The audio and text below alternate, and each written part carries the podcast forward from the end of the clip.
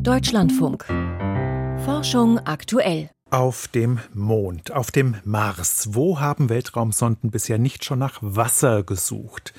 Heute nun ist ein Satellit gestartet, der das Wasser auf einem ganz speziellen Himmelskörper untersuchen soll, nämlich auf unserem Heimatplaneten der Erde. Mehr dazu gleich zu Beginn der Sendung.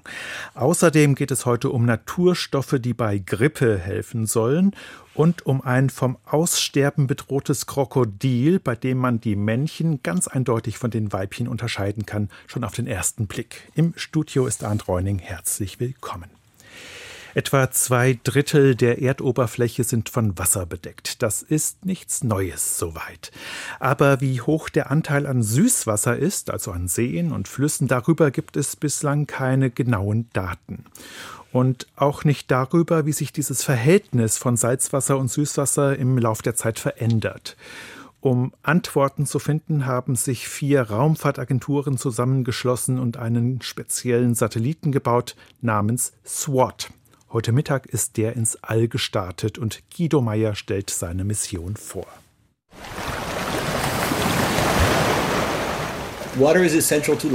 Wasser ist für das Leben unentbehrlich. Wenn die NASA nach Leben auf anderen Welten sucht, ist einer der ersten Anhaltspunkte immer das mögliche Vorhandensein von Wasser. Cedric David ist der Chef der Abteilung für Wasser- und Ökosysteme am Jet Propulsion Laboratory der US-Raumfahrtbehörde NASA. Er betont, kein Leben ohne flüssiges Wasser. Dafür ist die Erde das beste Beispiel. Aber nicht einmal auf ihrem Heimatplaneten wissen Forscher, wie viel Wasser es dort genau gibt und wie es verteilt ist. Sie schätzen, dass es insgesamt so zwischen ein und zwei Trilliarden Liter Wasser auf der Erde gibt. Fast alles davon, bis auf zwei, drei Prozent, ist Salzwasser. Das alles hätten die Wissenschaftler ganz gerne genauer gewusst. A more modern way Derzeit benutzen wir Radargeräte, die wir zum Beispiel auf einer Brücke über einem Fluss befestigen. Von dort schicken sie ein Signal hinunter auf die Wasseroberfläche, von wo es reflektiert wird. Aus der Laufzeit der Signale können wir berechnen, wie hoch die Wassersäule ist. Dasselbe Messverfahren soll nun aus dem Orbit zum Einsatz kommen bei der Mission des Satelliten SWAT, ergänzt Chris Atzeves, der Chefingenieur für die Mission beim JPL in Pasadena, Kalifornien. SWAT vermisst all das Wasser auf der Erde, das aus dem All sichtbar ist. Wissenschaftler bekommen so erstmals Angaben über die Menge der Wasservorkommen. Und sie werden verstehen können, welchen Effekt Wetter und Klima auf die Ozeane, auf Flüsse und Seen haben. Das Kürzel SWAT steht für Surface Water and Ocean Topography. Der Satellit soll die Oberflächengewässer der Erde genauer als je zuvor vermessen.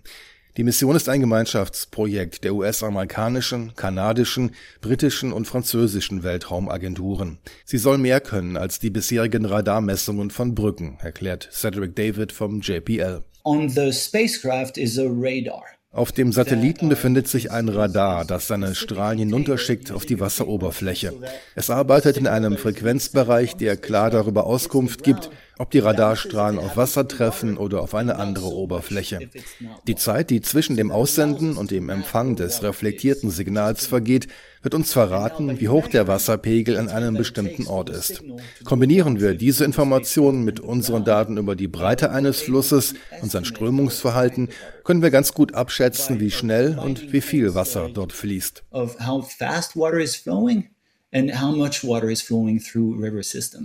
Und weil es eben Radarstrahlen sind, die SWAT hinunter auf die Erde sendet, der Satellit also keine optischen Aufnahmen macht, sind seinen Messungen keine Grenzen gesetzt. Etwa 70 Prozent der Erde sind mit Wolken bedeckt. Und die Hälfte des Planeten liegt im Dunkeln. Doch Radarstrahlen scheren sich nicht darum, ob gerade Tag oder Nacht ist oder Wolken die Sicht versperren. Sie gehen einfach hindurch und können jederzeit das gewünschte Gebiet vermessen. Sobald SWAT seine endgültige Position im All erreicht hat, wird der Satellit in rund 850 Kilometer Höhe die Erde umkreisen. Das Gebiet, das der Satellit aus dem All beobachten wird, macht fast 100 Prozent der Erdoberfläche aus.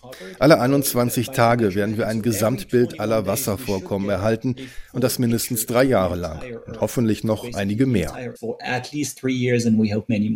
Während dieser drei Jahre wollen die Forscher auch auf mögliche Veränderungen in den Messergebnissen achten, ob also Wassermengen irgendwo ab oder zugenommen haben, ob Seen ausgetrocknet sind oder wie sich Küstenlandschaften verändert haben. Das alles soll der Blick aus dem All protokollieren. Guido Meyer über den Satelliten SWAT, der das Oberflächenwasser auf der Erde im Blick behalten soll. Und wir bleiben im wässrigen Medium. Flüsse und Feuchtgebiete sind ein wichtiges Thema auf der Weltnaturkonferenz in Montreal, die am Montag offiziell zu Ende gehen soll. Denn die Biodiversität in Süßwasserökosystemen schwindet noch schneller als im Ozean oder an Land. Jeder vierte bis fünfte Fluss auf der Erde verzeichnet gravierende Verluste unter Fischen, Insekten und Kleinkrebsen. Das ist das Ergebnis einer Studie mit Daten aus 45 Ländern auf fünf Kontinenten. Einzelheiten dazu von Volker Mrazek. Robert Hughes ist emeritierter Professor für Fischerei an der Staatsuniversität von Oregon in den USA. Seine Forschung kreist schon seit Jahrzehnten um den ökologischen Zustand von Fließgewässern. Hughes überrascht mit einem interessanten Vergleich. Flüsse sind wie der Kreislauf in unserem Körper. Blut und Urin geben uns ganz gut Auskunft über unseren Gesundheitszustand. Flüsse und Bäche tun das Gleiche für die Landschaft, durch die sie fließen und die wir verändern. In ihnen konzentriert sich alles und belädt man sie zu sehr, können sie nicht funktionieren. Wie gut geht es dem Kreislauf der Landgebiete, den Süßwasserökosystemen von Flüssen und Bächen? Wie steht es um die Artenvielfalt von Fischen und Insekten, von Kleinkrebsen und Muscheln? Diese Frage beantwortet jetzt ein Team aus 30 Fachleuten aus aller Welt. So viele brauchte es, um Daten von über 100.000 Beprobungsstellen aus 45 Ländern zu durchforsten. Die gesammelten Artenlisten dokumentieren den Zustand der Flussfauna auf allen fünf Kontinenten. Fischereiökologe Robert Hughes ist einer der Initiatoren des Projektes. In der EU und den USA, in Südkorea, Australien und Südafrika. Überall dort gibt es Gesetze, die die vorschreiben, Gewässer zu überwachen und wo nötig zu sanieren. In den meisten anderen Ländern aber fehlen sie. Und wir haben herausgefunden, am schlechtesten ist der ökologische Zustand von Flüssen auf der Südhalbkugel. Mehr als die Hälfte aller Flüsse weltweit verzeichnet demnach Artenverluste, jeder vierte bis fünfte Strom sogar gravierende. Kritisch sei die Situation vor allem im Süden Asiens, in Afrika und Südamerika. Marcos Callisto lebt dort. Er ist Professor für Ökologie in Brasilien an der Universität des Bundesstaates Minas Gerais. Dort existiert eine der artenreichsten Savannen auf der Erde, der Cerrado. This biome is suffering der Zustand dieses Ökosystems verschlechtert sich rapide. Wälder werden abgeholzt, Städte und Landwirtschaft dringen immer weiter vor. Dadurch nimmt nicht nur die Biodiversität in den Flüssen ab, auch Menschen, die nahe am Wasser leben, leiden darunter. Sie kriegen zum Beispiel große Probleme mit Krankheiten, die von Moskitos übertragen werden oder mit Diphtherie. Kläranlagen, die Abwässer reinigen, gibt es dort fast keine. Maßgeblich beteiligt an der neuen Studie war auch Maria João Feo von der Universität Coimbra in Portugal.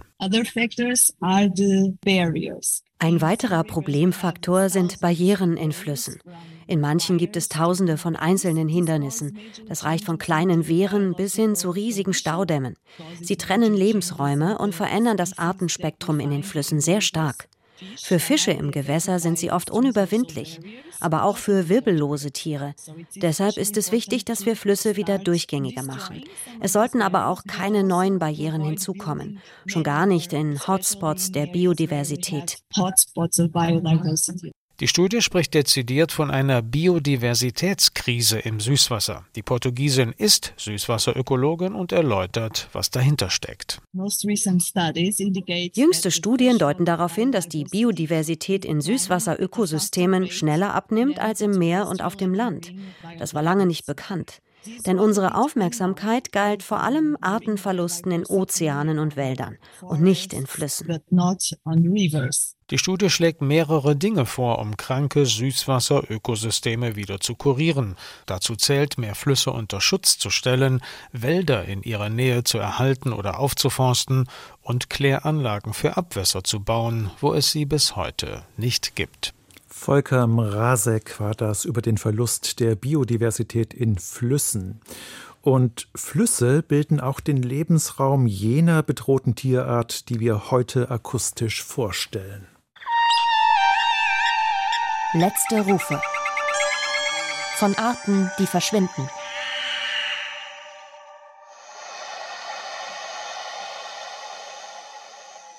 Den Ton mache ich nicht nach.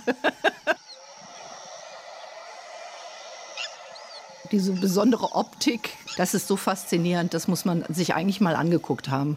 Ja, die sehen auch ein bisschen aus wie so ein, also aus der Zeit gefallen, wie so ein Urtier. Die Jungtiere pfeifen schon im Ei nach ihrer Mutter.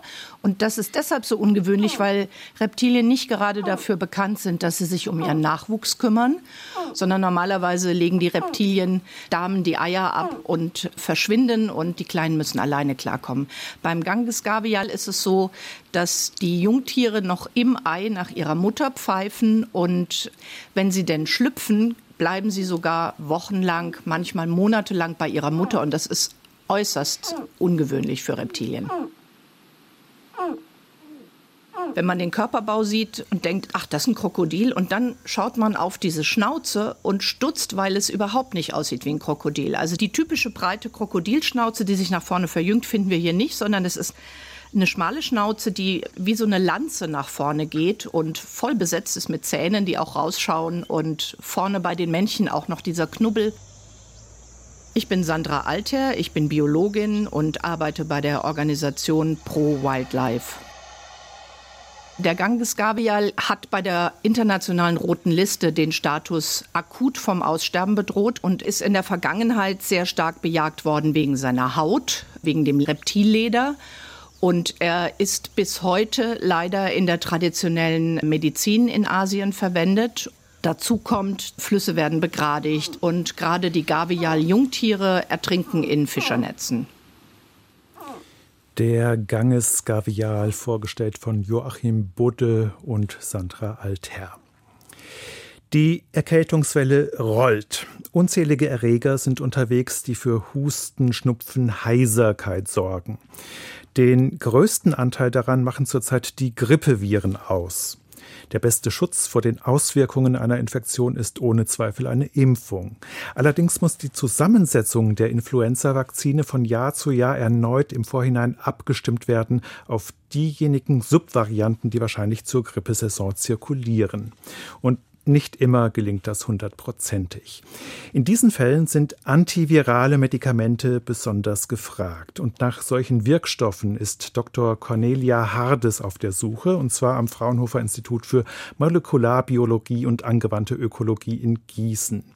Vor der Sendung wollte ich von ihr wissen, ob die Grippemedikamente, die zurzeit auf dem Markt sind, denn nicht ausreichen. Also wir haben einen dringenden Bedarf an neuen Medikamenten, denn die bisher verfügbaren sind nur eingeschränkt wirksam. Die M2-Kanalinhibitoren werden heute zum Beispiel gar nicht mehr empfohlen aufgrund der hohen Resistenzraten von etwa 90 Prozent. Und auch Neuraminidase-Hämmer wie Tamiflu, was wahrscheinlich vielen ein Begriff ist, ist nur eingeschränkt einsetzbar und muss 48 Stunden nach Krankheitsbeginn eingenommen werden, um eine Verminderung der Infektionssymptomatik zu zeigen. Sie sind nun auf der Suche nach neuen Wirkstoffen, die im Fall einer Influenza-Infektion eingenommen werden können, um eben das Leiden zu lindern.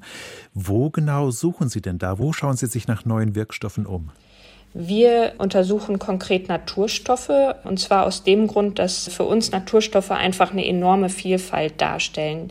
Es gibt ganz unterschiedliche Strukturen und Substanzklassen und die entsprechen ganz oft nicht den klassischen Eigenschaften, die wir für das Design ansonsten kleinerer Moleküle anlegen würden, sind aber trotzdem bioaktiv und somit sehr interessant.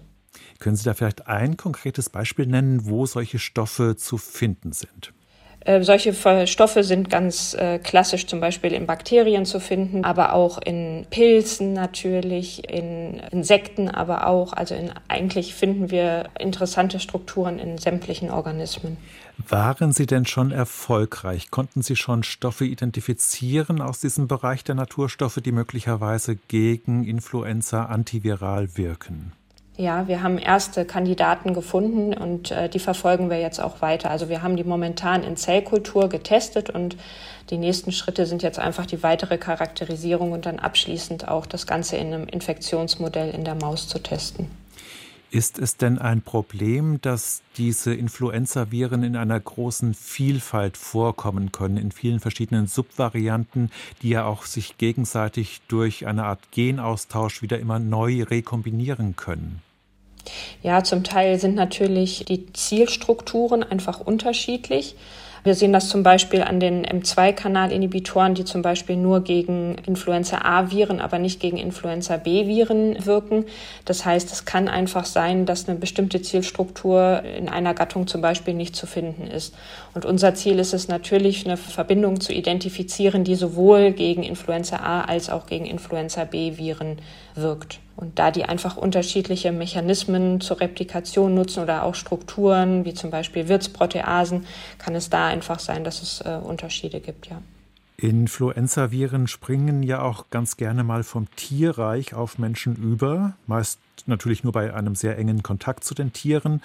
Da gab es zum Beispiel die sogenannte Schweinegrippe im Jahr 2009. Das war ein H1N1-Erreger, ein paar Jahre zuvor H5N1, also die sogenannte Vogelgrippe, alle Subtypen des Influenza-A-Virus. Ist das eine besondere Herausforderung, dann antivirale Medikamente zu entwickeln, weil man sie dann besonders benötigt in solch einer Situation, wenn bisher unbekannte Erreger auftauchen? Ja, genau. Also einmal müssen wir da noch unterscheiden. Die H1N1-Erreger gehören zu den humanpathogenen Erreger und dann haben wir noch H5N1, was Sie erwähnt haben. Das ist ein sogenannter hochpathogener Erreger, der natürlich auch ganz andere Mortalitätsraten zur Folge hat. Also hier sind wir dann wirklich im mehrstelligen Bereich so um 40, 50 Prozent. Die sind wirklich hochpathogen und wenn sie einen Menschen tatsächlich infizieren, in der Regel ja, ist die Mortalitätsrate sehr hoch. Also im Fall von einer Pandemie ist es so, dass natürlich kein Impfstoff zur Verfügung steht und erstmal hergestellt werden muss. Man rechnet immer damit, dass das so ungefähr ein halbes Jahr dauert, denn die meisten Impfstoffe werden noch in embryonierten Hühnereiern produziert. Und in dem Fall ist es einfach sehr, sehr wichtig, dass man wirksame antivirale Medikamente zur Verfügung hat, um eine weitere Ausbreitung zu vermeiden. Wie sieht es denn aus mit Resistenzen? Also wenn zum Beispiel gegen bestehende Medikamente Grippeviren resistent werden, dann brauchen wir ja ganz besonders neue Wirkstoffe. Genau, die Gefahr der Resistenzentwicklung ist einfach bei Influenzaviren relativ hoch. Sie haben das ja schon angedeutet, die zeichnen sich durch eine hohe genetische Variabilität aus. Einmal kann das passieren durch normale Mutationen, die einfach auftreten können im Laufe der Virusreplikation oder Virusvermehrung. Aber es kann auch aufgrund des segmentierten Genoms zu einer sogenannten Reassortierung kommen. Das heißt einfach, dass sich die Genomsegmente im Fall einer, einer doppelten Infektion neu verteilen und somit ein gänzlich neues Virus entsteht. Und aufgrund dessen ist es einfach erforderlich, dass wir eine antivirale Therapie haben. Zum Beispiel bei M2-Kanalinhibitoren ist es so, dass etwa 90 Prozent der zirkulierenden Stämme resistent gegen diese Verbindungen sind und äh, somit auch gar nicht mehr zur Therapie empfohlen werden sagt Cornelia Hades vom Fraunhofer IME. Und dazu kommen wir nun zu den Wissenschaftsmeldungen des Tages mit Lukas Kohlenbach. Niederländer hält auch die Kälte nicht vom Radfahren ab. Rund ein Fünftel ihrer Wege legen unsere Nachbarn im Winter mit dem Fahrrad zurück. Deutsche steigen nur für ein Zehntel der Wege aufs Rad, schreibt der Kölner Forscher Ansgar Hudde im Journal of Transport Geography. Er hat über 300.000 Wegstrecken von Bewohnern aus rund 250 mittelgroßen und großen Städten in den beiden Ländern ausgewertet. Die Daten stammen aus Befragungen in den Jahren 2016 und 2017. Niederländer fahren auch im Sommer mehr Rad als Deutsche. In Deutschland zeigen sich zudem aber deutlich größere saisonale Schwankungen. Wird es kalt, geht die Radnutzung zurück. Ansgar Hudde macht eine andere Fahrradkultur in Deutschland dafür verantwortlich. Fast die Hälfte des Weizens in Europa ist mit Spuren eines Pilzgiftes verunreinigt. Der sogenannte Fusariumpilz befällt Weizen bei warm, feuchtem Wetter. Die Stoffwechselprodukte des Pilzes sind für Menschen giftig. Die Europäische Behörde für Lebensmittelsicherheit kontrolliert die Weizenernte regelmäßig auf erhöhte Werte. Stark belasteten Weizen müssen Bauern an Tiere verfüttern. Ein Forschungsteam um die britische Wissenschaftlerin Louise Johns hat die Toxinwerte in Getreide aus Europa von 2010 bis 2019 ausgewertet. Die Daten stammen von den europäischen Kontrollbehörden. Nur selten überschritt der Weizen die EU-Grenzwerte. Jedoch konnten die Forschenden fast in der Hälfte des Weizens zumindest Spuren der Toxine nachweisen. Die Studienautoren macht das Ergebnis nachdenklich. Die gesundheitlichen Auswirkungen einer solchen dauerhaften Belastung seien unzureichend erforscht. Bis zu 2000 Kilometer tiefe Ozeane bedecken zwei Zwillingsplaneten. Die beiden etwa gleich großen Planeten sind rund 218 Lichtjahre von der Erde entfernt und umkreisen gemeinsam einen roten Zwergstern. Schon 2014 haben Astronomen die Zwillinge entdeckt. Über ihre Beschaffenheit war bislang jedoch nicht viel bekannt. Ein Forschungsteam um die kanadische Physikerin Caroline Piolet hat Aufnahmen der Planeten von den Weltraumteleskopen Hubble und Spitzer ausgewertet. Nach ihren Berechnungen müssten die Planeten zum größten Teil aus Wasser bestehen. Ein bis zu 2000 Kilometer tiefer Ozean umgibt einen festen Eisenkern. Die Beobachtungen widersprechen bisherigen Annahmen zu dieser Sorte Planeten außerhalb unseres Sonnensystems. Astronomen bezeichnen sie als Supererden. Sie sind gleich schwer oder bis zu 14-fach schwerer als unser Heimatplanet und eigentlich ähnlich aufgebaut, also mit mehr Gestein als Wasser. Nach den neuen Beobachtungen könnten aber viele Supererden auch sogenannte Wasserwelten sein. Eine Muschelart hält mit Fäkalien ihre Konkurrenten auf Abstand. Versunkene Boote und Baumstämme am Meeresgrund bieten verschiedenen holzzersetzenden Muschelarten ein gefundenes Fressen. Doch manchmal bohrt sich nur eine einzige Art in das Holz, haben die Biologin Janet Voigt und ihre Kollegen vom Field Museum in Chicago gesehen, als sie Holzproben aus vielen Meeresregionen der Erde untersucht haben. Bei näherer Betrachtung erkannten sie, dass diese Art ein kürzeres Ausscheidungsorgan als andere Arten besitzen. Die Muschel kote sich bei ihrem Weg durch das Holz regelrecht ein, schreibt das Team im Journal Marine Biodiversity. Die Muscheln haben sich an das Leben in ihrem eigenen Kot gewöhnt. Sie können mit nur wenig Sauerstoff auskommen. Die Fäkalien locken scharenweise den eigenen Nachwuchs zum Holz fremde Muscheln suchen da lieber das Weite. 2001 war in 7% der Todesfälle Covid-19 die ausschlaggebende Todesursache. Insgesamt verstarben über 71.000 Menschen in Deutschland an Covid-19. 2020 waren es rund 40.000 gewesen. Das geht aus der Todesursachenstatistik für 2021 hervor, die das Statistische Bundesamt heute vorgestellt hat. Die Zahl beschreibt die Todesfälle, bei denen Ärzte Covid-19 wirklich als Haupttodesursache im Totenschein dokumentiert haben, nicht die Fälle, in denen Covid-19 eine Begleiterkrankung gewesen ist. Sternzeit, 16. Dezember. Heimliche Fahrradtour zu den Buran-Raumfähren. Ein Fotograf fliegt nach Baikonur, schnappt sich ein Klapprad, fährt nachts über die Straßen des legendären Kosmodroms, dringt heimlich in eine Halle ein und macht Fotos russischer Raumfähren. Klingt aberwitzig, hat sich aber so zugetragen. Der französische Fotograf, der nicht mehr namentlich genannt werden möchte, ist 2016 an einem Vollmond-Sommerwochenende zu dieser Tour aufgebrochen. Zunächst schienen die verschlossenen Türen der großen Halle den Plan doch noch zu vereiteln. Über die Feuerleiter gelangte der Fotograf aber zu einem weiteren Eingang und stand plötzlich auf einem Rundgang hoch in der Halle, geradezu einer Raumfahrtkathedrale. Im ersten Tageslicht erkannte er zwei Buran-Raumfähren unter sich. Die stolzen Gefährte waren eingestaubt und ausgeschlachtet. Ins All fliegen sie nie mehr. Von der gesamten Buran-Flotte ist nur ein Exemplar zu einem Testflug um die Erde aufgebrochen. Dann war das teure Programm nach dem Ende des Kalten Krieges nicht mehr zu bezahlen. Die ganze Aktion war natürlich illegal, aber sie spiegelt die große Verehrung für die sowjetische und russische Raumfahrt. Deren Verdienste bleiben, egal wie sich Putins Russland heute verhält. Die Buran-Bilder berühren wohl alle Menschen, die sich für Raumfahrt interessieren. Für den Fotografen hatten die Bilder aber ein Nachspiel. Bei einem Einbruch kurz nach einer Ausstellung wurden nur Kamera und Laptop gestohlen. Laut Polizei war es vielleicht ein Gruß aus Moskau, dass nicht allen die heimliche Reise nach Baikonur gefallen hat. Und damit geht Forschung aktuell zu Ende. Im Studio war heute Arndt Reuning. Nach den Nachrichten geht es hier weiter mit Wirtschaft und Gesellschaft. Ein Thema dann die Debatte um Arzneimittelengpässe.